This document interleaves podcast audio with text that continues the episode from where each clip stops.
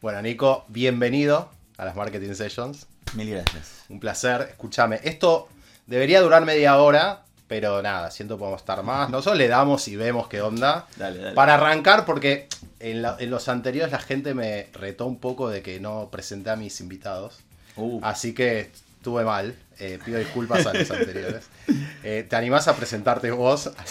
Así me en, en uno o dos minutos y, y- no, y más, corto, más corto. De hecho, Dale. no es nada fácil eh, presentarse uno mismo.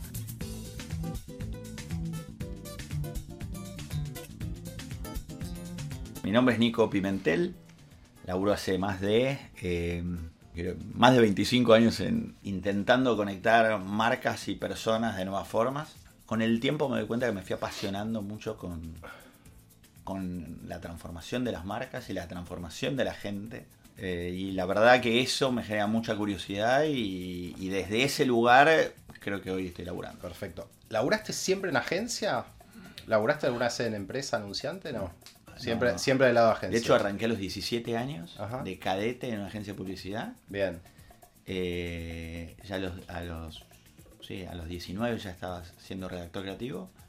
Y de hecho, eh, en esa donde fui redactor creativo, que era Casares Grey, eh, con 19, eh, no paré de laburar desde ese momento en publicidad y en 2010 armé mi 2009-2010 armé mi, agencia por lo cual sí y después de 2019 me fui, de 2018 me fui de mi agencia vendí mi parte y después armé otra que Claro. estoy en Pará, y en esto que, que- que, charlábamos hace un ratito, antes de que se prendan las cámaras, eh, de que nos podemos definir un poco como gente curiosa de este mundo y que es difícil encasillarse, pero para mí en el mundo de hace unos años, ¿no? Vos eras el de los eventos, las promos, las experiencias, ¿no? Yo era el de digital, como que, ¿no? Cada, cada, cada uno en su, en su lugarcito, ya fue eso, ¿no? No sé cuánto fue o sea yo creo que lamentablemente existe eh, pero es inevitable Claro. es inevitable que, que- que- que ya sea. Claro. O sea, que, que... Porque por una cuestión casi que te lo diría a nivel personal, ya creo que... eh, siempre se hablan de que los, eh, hay un el- los mejores perfiles se llaman perfiles T. ¿no? Que vos generes una expertise, que es tu vertical, pero después empieces a hacer crecer, llamémosle el techito de la T, Claro. eh, con conocimientos más transversales. Yo creo que la digitalización del mundo y que el- cada vez que todas las industrias empiecen a, a tener que ver con todo, yo a- eh, durante todo este año a- di una charla llamada la spidermización, ¿no? de que todo tiene que ver con todo y más que nada, y, te- y que todo empieza a parecerse a todo más que nada porque el software se comió el mundo. Y como el software se comió el mundo, muchos de los problemas y, de- y le- y las cosas que estamos viendo en la cultura tienen que ver con el software. Y el hecho de que todo se parezca y que todo empiece a competir con todo, porque al tener todo un layer digital, en algún punto, marcas que eran bien distintas y estaban en, en- en industrias bien distintas, por ahí pasaron a competir Claro. o pasaron inevitablemente a ser frenemies. Che, en tal industria somos competencia y en otras somos colaboradores. O a competir por otras cosas como el tiempo, ¿no? Que- Bueno, eso es aparte. que- que no importa lo que haga, claro. Y ahí más todavía Sí. la competencia, por lo cual eso mismo pasa también en las personas. Entonces, el techo Está de bueno la lo T, de la, lo de la T. sí. el techo de la T tiende a ser cada vez más ancho. O sea, hoy cada vez más, de hecho Campa lo habla de los, estamos en la era de los generalistas. Claro. Empezar a ser cada vez más generalistas porque esta, el palo de profundización en algún punto tiende a tener vencimiento corto. Claro. Es verdad. Eh, es verdad. Antes, entonces- antes. Para, Campa es Seba Campanario, Sí, así la gente lo googlea. Eh, eh, es verdad, antes con una especialización por ahí podías hacer tu carrera, ¿no? Claro. Hoy, hoy es, es mucho Hoy es más muy difícil. loco, pero fíjate que es, Sí. es un palo. De hecho- lo otro es una línea que evoluciona. Claro. Esto es un palo. Entonces, Sí, si te quedas acá, por ahí profundizás, pero todo se está moviendo de derecha a izquierda más que de arriba para abajo. Yo, siento que siempre fue importante, no sé, una, una boludez no tanto, digo, pero yo en las entrevistas que tomaba gente les preguntaba si leían el diario. Y si me decían que no, ya me, me, Te llamaba la me atención. llamaba la atención, ¿no? Como, Sí, sí, sí, sí, como Y bueno, hoy, hoy no concibo gente súper especializada en un tema, como puede ser lo digital, que por, por ahí necesita algo, cosas muy técnicas, pero sin una mirada más abierta de lo que está pasando en el mundo, sobre todo industrias, marcas. Bueno, no, no- no fuimos de tema. No, no, pero. Y te voy a dar un ejemplo, si querés, antes, eh, de concreto del de la profesión.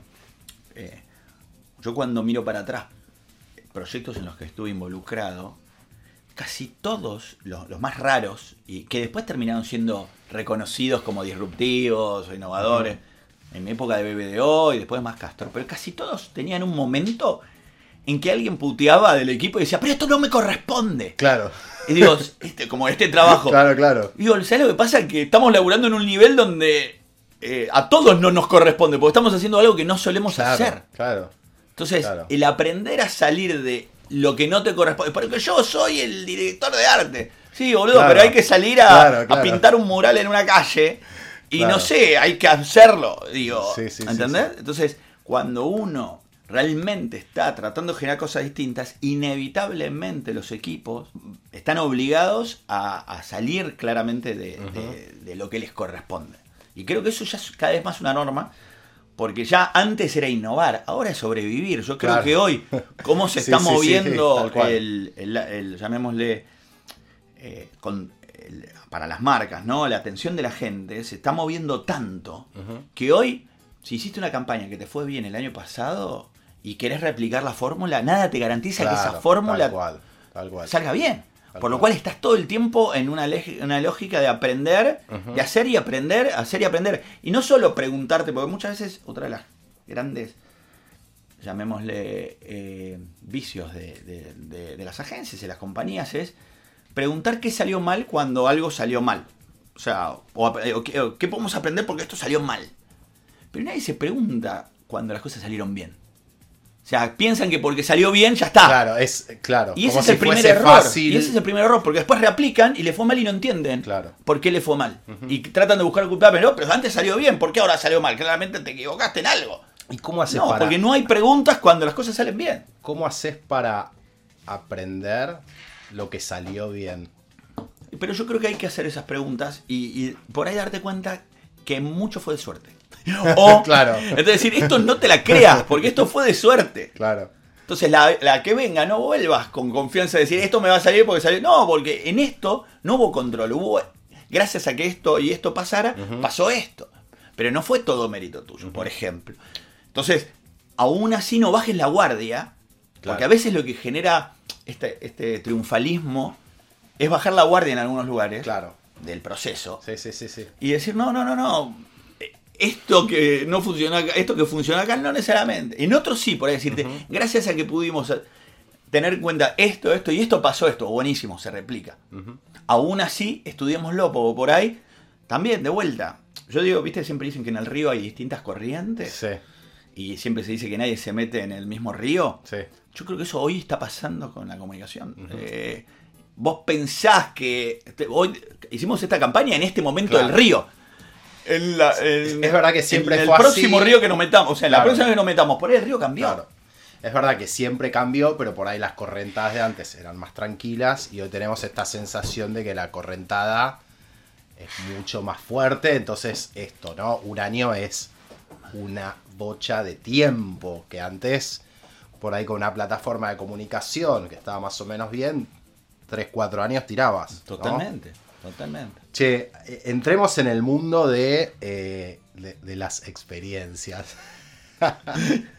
Nos reímos antes de arrancar, porque antes, mucho antes de hablar con vos, yo tengo una cruzada en contra de la palabra experiencia. Tengo varias cruzadas en mi vida, pero Está muy bien. una es, eh, eh, dejemos de usar la palabra experiencia por dos años. Eh, pero lo digo, lo digo en joda porque sé que la recontrausamos para todo, ¿no? Pero que al mismo tiempo es súper importante el mundo de la experiencia en el mundo de la comunicación de marca, ¿no? Pero bueno, esta semana eh, eh, eh, vi, carteles de comunicación de un pan que decía más que un pan, una experiencia. Y fue como, chicos, nos estamos yendo al carajo, o sea. Así que te, te aprovecho que te tengo. Totalmente. y te planteo esto. No dejemos de usar la palabra experiencia, pero ¿para qué la deberíamos usar? Buenísima la pregunta Primero ya creo que desde, el- desde la propia enunciación de la pregunta eh, está el propio problema, que es la palabra. O sea, eh, es como decir, o sea, ya el hecho de ese pan que dice más que un producto, más que un pan, una experiencia, es como el que dice yo soy gracioso. claro. No, contame un chiste y, y- y déjame a mí entender si sos, y determinar si sos gracioso o no. O sea, esa marca, que de vuelta hay muchas, pobre, no, no quiero atacar solo la del pan, Sí, sí, sí. eh, cuando lo enuncian, es como decir soy innovador. Y mucho, lo mismo que vos estás hablando de que la palabra experiencia le pasa mucho a la palabra innovación. Yo escuchaba a clientes decir, no, la innovación pasó de moda, ¿viste? Porque tanto. O, la- o Claro. basta de decir la palabra innovación. Digo, entiendo que se bastardearon las palabras experiencia, innovación, propósito, palabras recontra bastardeadas, que ya pareciera que la llevas a la mesa y dicen, uy, este pibe tiene olor a Claro. naftalina o me quiere Sí, vender sí, sí. humo. Claro. Y como vos dijiste, o- si te olvidás dos minutos de la palabra, ahora, el- el- la sustancia de esas tres palabras son claves para el futuro de cualquier marca, o empresa o carrera personal. Eh, ahora, yendo específicamente a experiencia, yo soy inconvencido, pero porque me convencen los datos, me convence la cultura de que estamos en la era de la experiencia. O sea, y que no sé cuánto, o sea, puede durar mucho más de lo que creemos. Eh, desde distintos factores.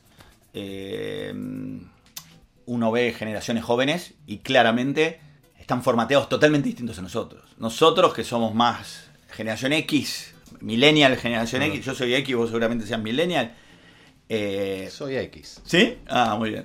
Bueno, nunca sé bien el Nuestro- corte, pero siempre creo que fui X. Nuestro, nuestra obsesión era eh, la familia tipo, casa con jardín, auto, Y el perrito, sí. ¿viste? Era medio esa obsesión. Y por eso teníamos que tener una carrera muy, si- muy escalonada de rompete el culo, encontró, o sea, encontró un buen laburo, rompete el culo, dos más dos, en algún lugar va a venir cuatro, que es esa casa, Felicidad, casa, sí. jardín y no sé qué pindonga Sí. Vos ves generaciones más jóvenes y toda esa lógica de del activo, de conseguir esos activos, para ello está transformado en experiencias. Nosotros por ahí era más, de- dime qué tenés y te diré quién eres, y en la generación más joven es, dime qué viviste y te diré quién eres. Eh, entonces, eso ya es como una foto de una generación joven. Ahora, si me voy a datos, y esto es eh, viste la típica, en un estudio de Massachusetts, no sé dónde, Sí, pero sé sí. que lo leí, porque lo leí en, en- en estudios en su momento, eh, laburando específico, yo leí en su momento un curso de experiencias, eh, marketing de experiencias eh, en una plataforma, decía que está comprobado que en, eh, en el cerebro la gente se, cuando cuenta algo que vivió o cuando cuenta algo que tiene, se le prende mucho más la, la cabeza Claro, claro. cuando dice algo que vivió. Claro. Eh, entonces, volviendo de lo neurocientífico, desde... eh, Yo la que escuché, puede- perdón, la que escuché, que, que debe ser la misma con otra variante, desde la, desde, el- desde la neurociencia es solo recordamos lo que nos emociona. Entonces ahí tiene mucho más sentido eh, eh, eh, vivir algo que ser pasivo escuchando y algo. otra de las frases recontra quemadas, pero tiene relación con eso, la de Maya Angelou que dice, eh, podrás, decir, olvidarte lo que te dijeron, pero no cómo te lo dijeron. El cómo es una experiencia. Claro.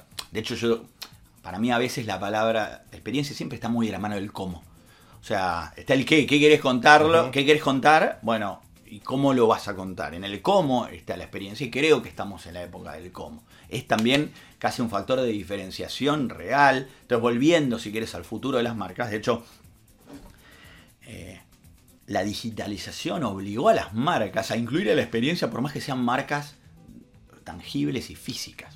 Inevitablemente, cuando vos ya la digitalización ge- genera algún tipo de interacción con tu producto, sea llamame eh, para tal cosa, o sea, un QR para conectarte con el con el site hasta algún tipo de hashtag para conversación, ya genera un ecosistema, inevitablemente, de acciones. Que pueden ser conversaciones, eh, tagueos, lo que sea. Entonces, ya la experiencia ya hoy creo que está en cualquier tipo de producto, no necesariamente en- meramente digitales, porque viene de la mano de, de este de lo que hablaba de la experimentación, del de cómo el software se comió todo. Entonces, ya eso por definición es un techo, es un piso de, o sea, la digitalización de cualquier tipo de industria y es un piso de que ya arranca una experiencia. Y después, volví a- otra de las cosas que están pasando es en la cuando todo empieza a parecerse a todo, lo que empieza a hacer sí una diferencia es cómo te hizo vivir esa- o sentir esa marca. Entonces ahí Bájamelo, si podés, a con cosas concretas para que entendamos mejor todos de qué hablamos algo cuando viejo, hablamos de experiencia. algo ¿no? recontra viejo y básico. Sí, Pero digo, si yo te preguntara, y no me voy a ir a Disney, que es el típico, sí. eh, hablame de Starbucks. En- seguramente en un minuto, no muy lejano a cuando empieces a escribir eh, de Starbucks, me vas a hablar de que pusieron tu nombre en un Sí. ¿no? En una taza. Eso es una experiencia. O sea, de hecho eso está pensado y de hecho eso es parte de una especialización que se llama Experience Design. O sea, uno, y, y creo que es parte del futuro de las marcas, que es entender ese, se llama el Customer Journey, ese, ese viaje del consumidor y de que, en el cual el, el consumidor empieza desde el principio al final a relacionarte con tu marca y entender cada uno de esos momentos donde la marca puede generar un hito recordable y un hito que construya marca y posicionamiento. Me en encanta- este caso, Me encanta el hito recordable como, como, como síntesis máxima de, de experiencia. que una persona te pregunta tu nombre y que después te llamen por tu nombre. ¿Qué, llamémosle, ahora volvés si querés a el típico cuadro de, de valores y cosas. ¿Qué, te, ¿Qué te devuelve de la marca, de esa marca Starbucks? Que te escriban tu nombre y te llamen por tu nombre. Humanización, personalización. les importa tu Sí, perso- además, y además después evolucionó a que por ahí te hacen un corazoncito en el puntito de la I. No, esa es te la evolución. ponen. Ni- Nico en vez de Nicolás, Bueno, ¿no? Y vos sabías otra cosa muy graciosa, que es la evolución. Hay, esto es una leyenda urbana, pero estoy casi convencido que es real y el- eh, que los baristas son formados también en esto de el arte de poner tu nombre. Saben que si lo escriben mal, hay más chance de que lo compartas en redes. Mirá, Y te transforman a vos en un medio. claro. Entonces, eso está estudiado. Que escriban mal tu nombre y, y que vos lo publiques Sí, cada sí. vez que esto lo, lo escriben Sí, y más que los nombres raros, Sí, se aseguran que vos lo publiques en redes. claro. Porque ese es el otro paso. Es cómo, cómo te transformo a vos. La experiencia inevitablemente. Yo creo que una de las cosas que trajo la experiencia de las marcas y que transformó, si querés, palabras para mí de, típicas, siempre históricamente en el mundo de las marcas se habla de recordación de marca. Uno evalúa el éxito de una estrategia de comunicación en el tiempo a partir de la recordación de marca. Pero lo que trajeron las redes, esta digitalización que digo, que llegó para quedarse en todo el, eh, vínculo de marca y, y persona, fue, y, y el acercamiento a la experiencia es, ya no, es, no cuenta la recordación de la marca, sino los recuerdos con la marca. ¿Qué Claro. recuerdos tenés con la marca? Y yo voy a tener ese recuerdo donde me lo escribieron mal. Y, y cualquier cosa que yo quiera compartir en redes, inevitablemente se transforma en un recuerdo tangible eh, y concreto que después queda en el tiempo. Eh, entonces, desde ese lugar, creo que hoy un- hay una competencia por. Bueno, va, no competencia, pero es. Si vos querés generar realmente diferenciación, ya no importa la recordación, sino qué recuerdos concretos la gente tiene con tu marca. ¿Y cómo, si vos sos ma- fueses marca, bueno, o, de hecho lo que haces ahora, ¿no? Ayudando desde, una agencia, em, ¿cómo, ¿cómo se toma la decisión? O sea, o cómo se trabaja ese proceso de cómo puedo ser más memorable em, eh, usando estrategias? ¿Cómo puedo eh, aumentar mi recordación en la gente a partir de, estra- de- de estrategias, no, de experiencias eh, de marca? Yo ¿Cómo- creo que cómo- te lo voy a tratar de tangibilizar de una manera como. Mm, Eso, el proceso, sí. Sí, y- o al menos lo que yo creo. O sea, inevitablemente primero necesitas un faro. Que, que ese faro es, por decirte, muchos le llaman brand key o es una lógica de cuál es la esencia de esta marca, el propósito, entender ese ADN de marca. Que eso te va a servir como para filtrar cualquier tipo de decisión. Eso primero. Después, esto de determinar cuál es el Customer Journey o el User Journey, dependiendo en qué categoría estés, eh, de la marca y su consumidor. A partir de eso, eh, podría también arrancar otro, otro o, o sea, este proceso de Experience Design. Che, ¿qué oportunidades veo eh, en, en, en, los distintos momentos en que marca y personas se vinculan para poder traer un poquito del olor de este ADN. Claro, perfecto. Y que ese olor, vuelvo, no es palabras, no es soy, soy gracioso, soy una experiencia, ¿eh? no, es que a ver, si realmente yo acá dije que eh, es una marca que, que, le importa a las personas, que le importa a cada persona y no atiendo a cada cliente como un número, sino como una persona, y el hecho de que le pongan el nombre tiene un sentido. Entonces, cada hito en sí mismo es un espacio de brainstorming. Che, ¿cómo puedo generar? Y a veces, por ahí, por ejemplo, otra, vuelvo a Starbucks, otra, otra. Cuando vuelve, en su momento Starbucks eh, se vende y como muchas de las marcas que, lindas que se venden se hacen miércoles. ¿Viste? Porque se terminan tratando de... Quien la compra trata de, estirar esto como negocio y se olvida de cosas como muy eh, esenciales de la marca. Y cuando vuelve, y hay un momento donde lo vuelven a llamar al fundador diciendo, che, algo, algo está pasando con esta marca. Y el tipo dijo, ¿sabes lo que está pasando? Ya no hay, ya no hay, no hay olor a café. Claro. Vos entras y ya no hay olor a café. Mirá qué básico. Sí, básico, total. O sea, tenés una cafetería, olor a café. Tenés una panadería, olor a pancito caliente. ¿Entendés? Y es algo tan simple como eso. Eh, me acabas de decir otra cosa que también lo leí hace un montón. Ahí te das cuenta de mi vejez, pero me aparecen cosas de. Una cosa muy interesante de experiencia también.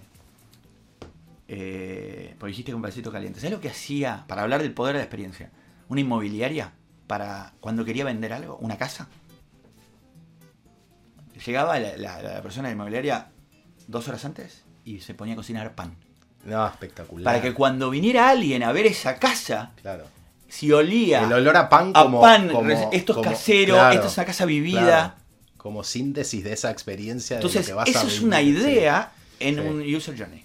Que la persona venga y yo decir, voy a venir yo dos horas antes, cocinar pan, para que cuando vea a este cliente diga, uy, boludo, acá se me activa en la, en la cabeza, eh, esta es una casa eh, una casa de, valores, ¿viste? No sé, hay un montón de cositas que, se te podrían encender en la cabeza cuando lees pan en una casa.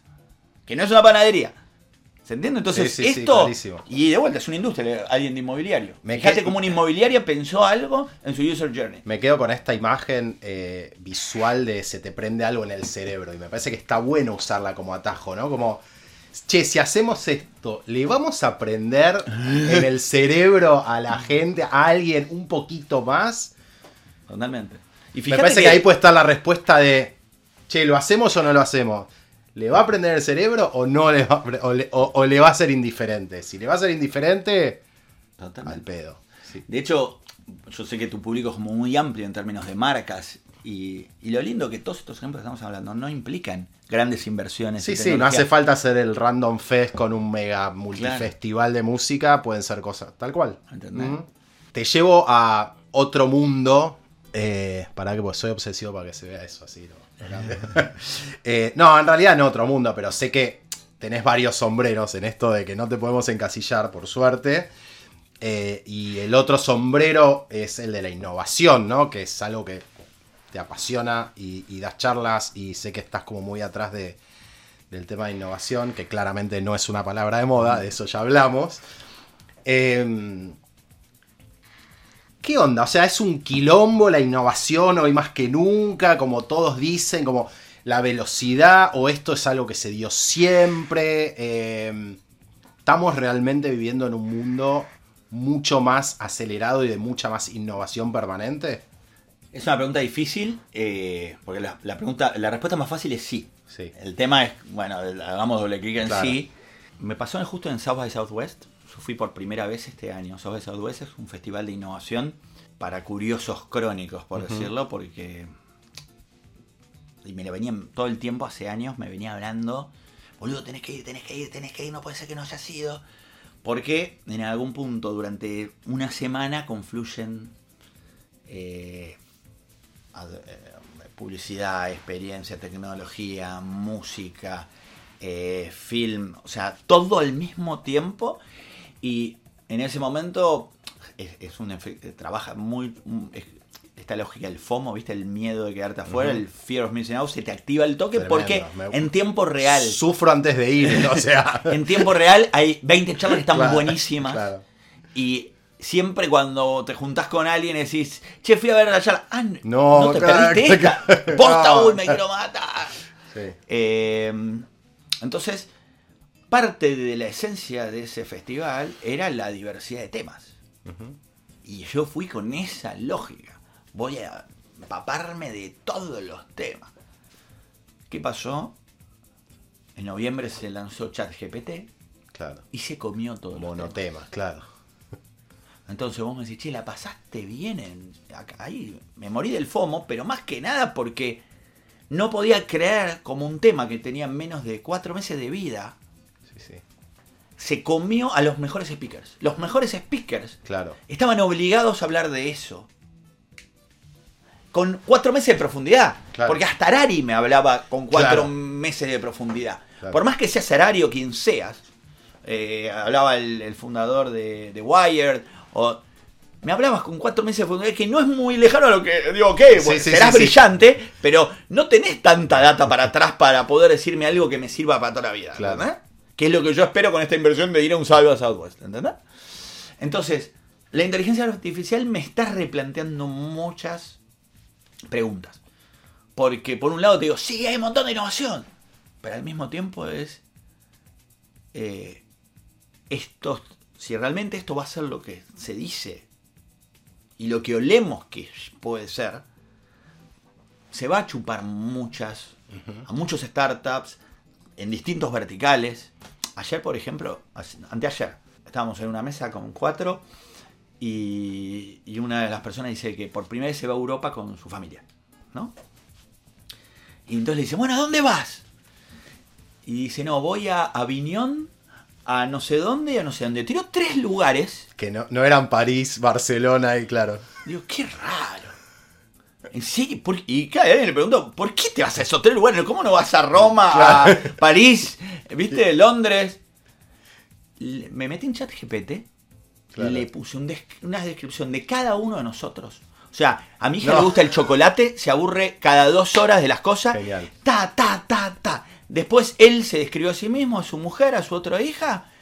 Y chat GPT le ar- armó el itinerario. Y lo más loco es que le hizo caso. Eso es lo que me volvió loco. Claro, claro. Le hizo caso. Entonces, y armó todo ese viaje en función de eso. Entonces, ahí es donde decís, wow, esto Sí, sí, es un Entonces, cambio, Y vos te estás claro. armando la startup de turismo, por decir. Sí, sí, sí. Entonces yo digo, eh, seguramente sea, tenga un- una value proposition distinta y original a la que venías a otras agencias de turismo y de repente digo, pará, esto está irrumpiendo. Ahora me decís, no, no, que es lo que yo también escucho en muchos emprendedores. Vamos a meter inteligencia artificial, porque es verdad, la tenés que meter. Ahora todo va a tener el mismo olor. Entonces, yo creo que se viene un desafío de innovación con esto adentro. Es, es un salto cuántico como... como- Es que ¿Qué va a hacer innovar cuando todos tengan esto? Claro. Y esa, si querés, es una pregunta que no, no tengo respuesta, ¿eh? Eh, Porque se está homogeneizando muchas cosas, por lo menos en la innovación más, llamémosle, más, de, más digital. También vos me podrías decir, pero pará, hay otras industrias, la biotecnología, hay un montón de otros verticales, pero te voy a ser, te voy a ser sincero, todavía me son lejanos como para yo poder hablar con cierta autoridad. Pero lo que uno puede, yo, uno de mis sombreros hoy, eh, aparte de, de Becoming, que es como mi consultora, también soy venture partner en un en Mr. Pink, que es una empresa de venture capital. Entonces, yo ahí me, me copa porque son eh, más o menos nueve venture partners en distintos lugares del mundo que analizamos distintos startups de dónde invertir.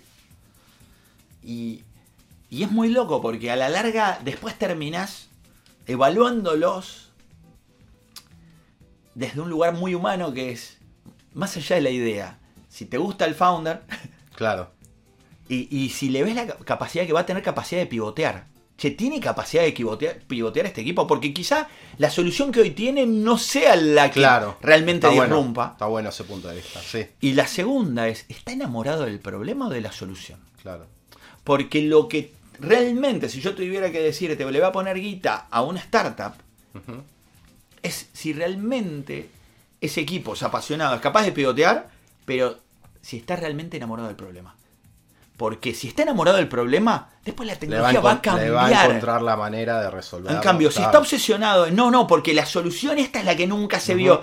El, el 2 más 2 es 4 con esta tecnología. Y, Eso en vos lo querés correr ahí, meses pero dice, sí, no, sí, pero sí. vos no entendés, esto es lo distinto. No, boludo, esto por ahí te cambia. Lo que a mí me garantizaría, si yo te. Si este, la empresa de Venture Capital le da guita, es que esté tan obsesionado con, eh, con el problema que, que no, eh, puede llegar a, a pivotear su producto mil veces. Claro. Yo tuve la suerte de vivir casi en primera persona un proceso con, con un unicornio de este estilo. Con esta lógica que en el 2013, eh, yo una, una incubadora de innovación que, que yo lideraba para mm, Mondelez, llamada el Fly Garage, Me acuerdo, sí. nos llevó a eh, San Francisco. Estuvimos tres semanas en San Francisco trabajando a nivel global para Oreo. Y fuimos con un equipo hipermultiverso y entre ese equipo estaba Mariano Suárez Batán. Mariano Suárez Batán, Sí. fundador de Mural. Sí, claro. Él, de suerte, estaba viajando justo a San Francisco porque se iba a mudar. Y estaba instalando Mural allá. Y él me, me dijo, che Nico, ¿me puedo sumar esas tres semanas? Porque quiero ver cómo colaboran. Claro. Y el pibe era, venía a trabajar como un creativo, pero al mismo tiempo nos estudiaba. Porque obviamente la solución de Mural es como una especie de digitalización de pensamiento colaborativo y visual, ¿no? Lo que uno haría en workshops, lo- digamos, para la gente que por ahí no entienda de workshops tampoco, es- es lo, lo que pasó con el Word que vos escribías y se transformó en Google Doc, que es un Word colaborativo, bueno, eh, en este caso eh, tomás un workshop, lo digitalizás y podemos trabajar varios desde distintos lugares, eh, creando post-it digitales. Bueno, uno podría decir, él a partir de ese momento armó Mural, que era este workshop donde la gente... Pero él en verdad era un estudioso de la colaboración. Claro. Un estudioso de las interacciones creativas. Sí, sí, sí. Y el ver cómo puedo facilitar esto y hacerlo mejor de manera remota. Y él está obsesionado con eso. Claro. Si después esto es 100% digital o incluye eh, un, algo que vos podés escribir y se vea en digital, no, va, va- va a cambiar de manera sideral. Pero creo que el secreto de por qué esa empresa terminó siendo un unicornio fue esa obsesión por el problema. Es cómo podemos mejorar. De hecho, a mí me copaba porque él arrancaba su video de venta con cómo podemos... el How Might We, claro, es claro. po- cómo podemos mejorar eh, la colaboración creativa eh, visual en términos Y está remotos. bueno pensarlo, creo que no solo en startups o cosas tecnológicas, me parece también en, en productos físicos, desde el marketing lo podemos ver en, en- como en observar una necesidad de la gente y generar algo a partir de eso, ¿no? Que- Oh, olvídate. sí, Pero enamorate de la necesidad, Claro, de esa necesidad eso, que vos encontraste. Sí. Che, em, sigo con el tema innovación. Trato de bajarlo un poco a la diaria de cualquier persona que trabaje en una marca eh, y que pueda estar viéndonos o escuchándonos, ¿no? Qué difícil, o sea, qué difícil nos es a todos saber a qué olas nos subimos y a cuáles no. O sea, como qué amague me como y qué, amague no me como yendo la- a tu analogía, ¿no?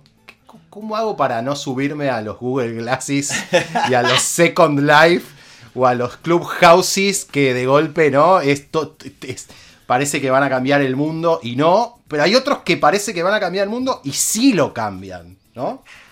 Eh, justo ayer di una charla con eso, eh, que se llamaba Todos somos Yosco Bardiol.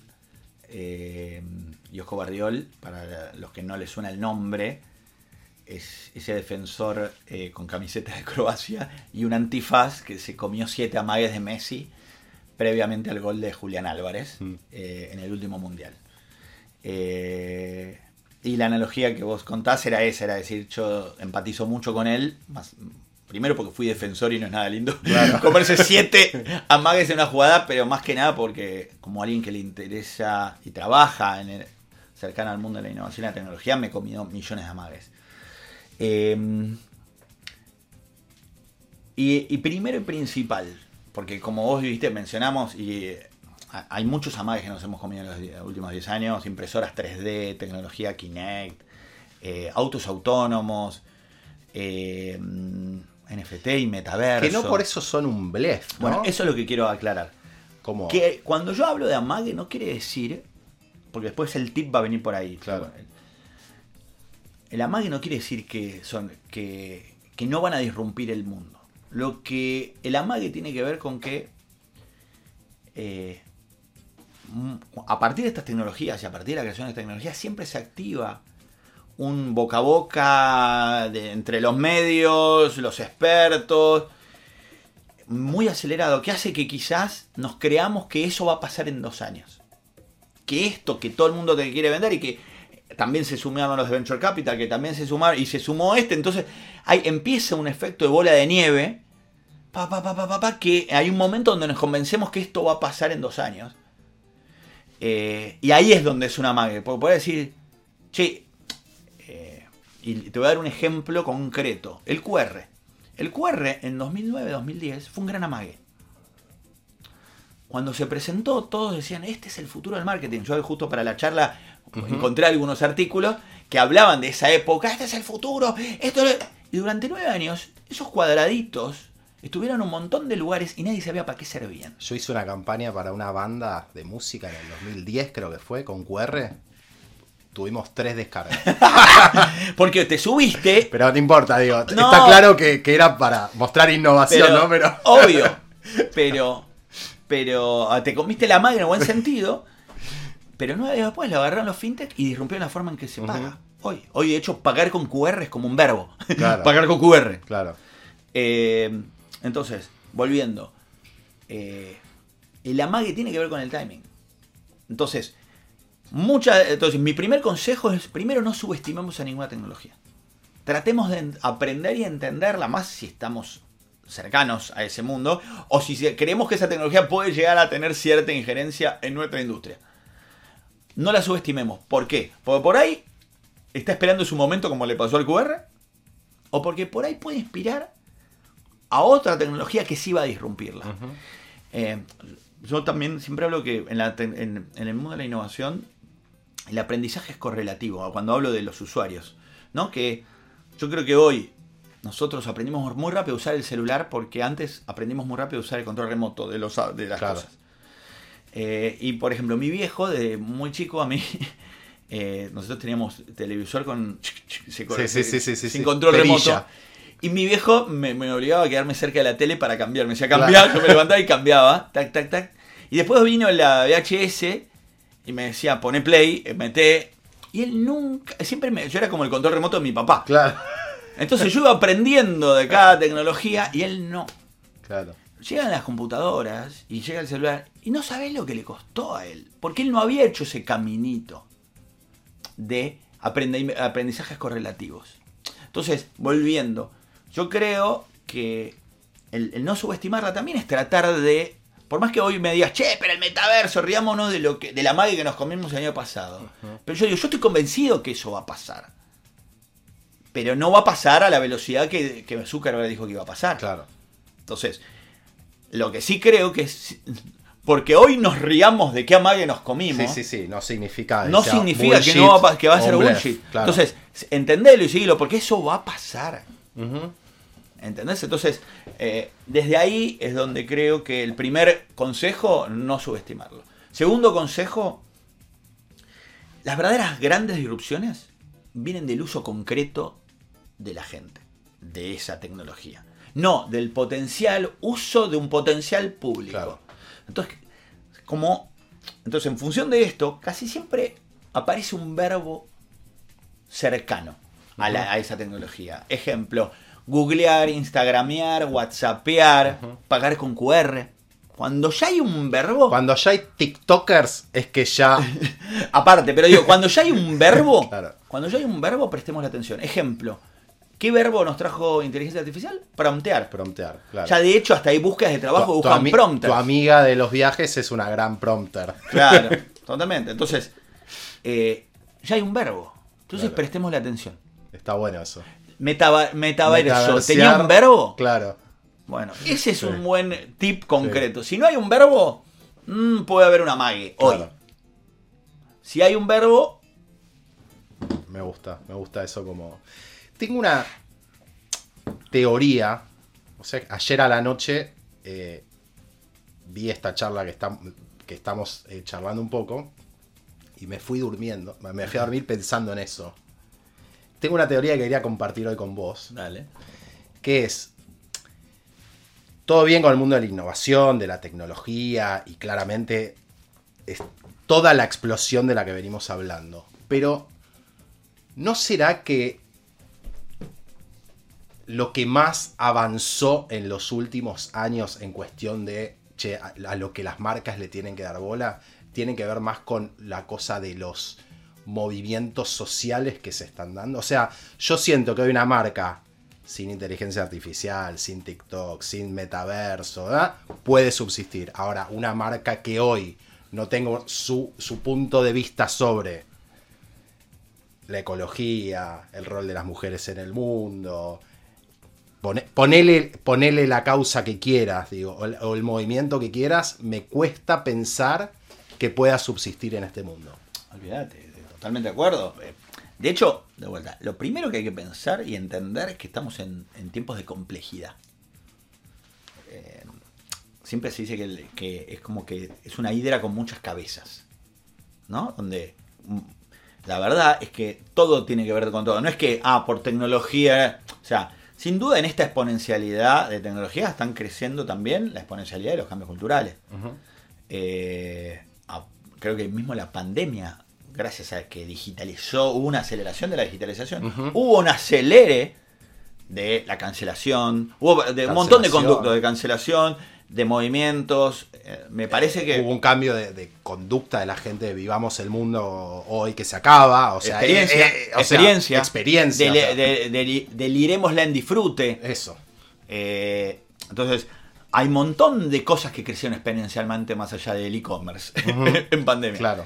Eh, por lo cual, no tener en cuenta esos cambios, primero, ni siquiera es para, para hacer una marca cool, para sobrevivir. En el momento que vos, mismo como emisor de un mensaje, no tenés en cuenta eso, te puedes pegar, liar unos cachetazos Sí, importantes. sí, sí. sea, Eh, podés leer Wire, pero si no le, lees, lees en el sentido de si no ves lo que está pasando en la sociedad, Olvídate. De hecho, muerto. ahí es donde después entra. eh, y que, que tiene también, se, se vincula con la experiencia la palabra propósito, pero que es. Todo muy lindo con la palabra propósito, pero si después. eh, en inglés hay una frase simpática que es walk the talk. Si vos no haces lo que decís, en dos minutos también te llena la cara de dedos. Sí. Entonces podés tener un punto de vista, muy lindo tu punto de vista, pero si no es congruente con tus acciones, también te van a llenar la cara de dedos. ¿Entendés? Sí. Entonces, ahí volvemos. Entonces, si estamos hablando de acciones, inevitablemente la experiencia va de la mano del propósito. Para hacer, para volver a, como elípticamente al Sí, principio sí, de la frase, de la charla. Entonces, eh, me parece que inevitablemente vamos a estar eh, cada vez más atentos a, a- a estos movimientos, que este río que se mueve de tecnología, de cambios culturales, creo que son desafíos para marcas y, con- y comunicadores. es un, es un hermoso quilombo, déjame definirlo así, laburar hoy en comunicación de marcas. O sea, es un quilombo, pero a mí me encanta. Como, es mucho más complejo de lo que era antes. Mucho más. Eh, exige mucho más. O sea, no te podés quedar sentado dos segundos a ver cómo pasa el mundo, pero me parece fascinante. ¿No? Es mucho más interesante que cuando arrancaste. Sí, es más interesante, eh, un poco más estresante. eh, yo me acuerdo, nada que ver, eh, me gusta hacer analogías Sí. raras, pero yo tenía un amigo mío que laburaba en Danone, ¿no? Y él venía a laburar en otro lado. Y yo le digo, ¿y cómo es la cultura? Y él me decía, ¿sabes lo que pasa? Que este- este- esta empresa, él, él, eh, estaba en Danone que tenía que ver con, con la parte láctea. Claro, el lácteo se vence. Claro. Entonces la venta se conoce todos los días. Ajá. Entonces es, una empresa que tiene resultado de venta todos los días, que es muy distinto a, a otra de consumo masivo, que por ahí los resultados aparecen cada tres meses. Genera cambios de conducta muy rápidos. Claro. Entonces, era una empresa que hablaba en algún punto de, con- de- de algo digital, porque que vos puedas tener data todos los días es casi un comportamiento digital. Me lo, esto me lo contaba hace 15 años. Claro. Entonces, ¿cómo el tener data todos los días puede influirte a vos como en la cultura de tu compañía? Bueno, yo creo que hoy estamos viviendo todos en una Esto- industria láctea. Claro. ¿Entendés? Sí, sí, de tener sí, sí. Todo- data todos, todos los los días. días. sobre algún tema. Yo pruebo, entonces a la larga terminás en una lógica de A-B testing todo el tiempo, que es cansadora y más cuando encima hay ciertos estímulos que por ahí uno le dedicó tiempo y, y dinero Tal cual. produciendo y quizás a los dos días tenés que tirarte para atrás. Entonces, sin duda es un desafío muy, muy grande, con estrés, pero al mismo tiempo, cuando es virtuoso, es copado y divertido. Bueno, te propongo que tengamos esta charla, no sé, en cinco años de nuevo y, ve- y vemos en qué andamos. Qué vieja va a quedar. Sí, no sé, no sé, no sé, las bases creo que van a ser las mismas, me parece. Bueno, Nico, placer, Genial. total. Mil Gracias. Por favor, eh.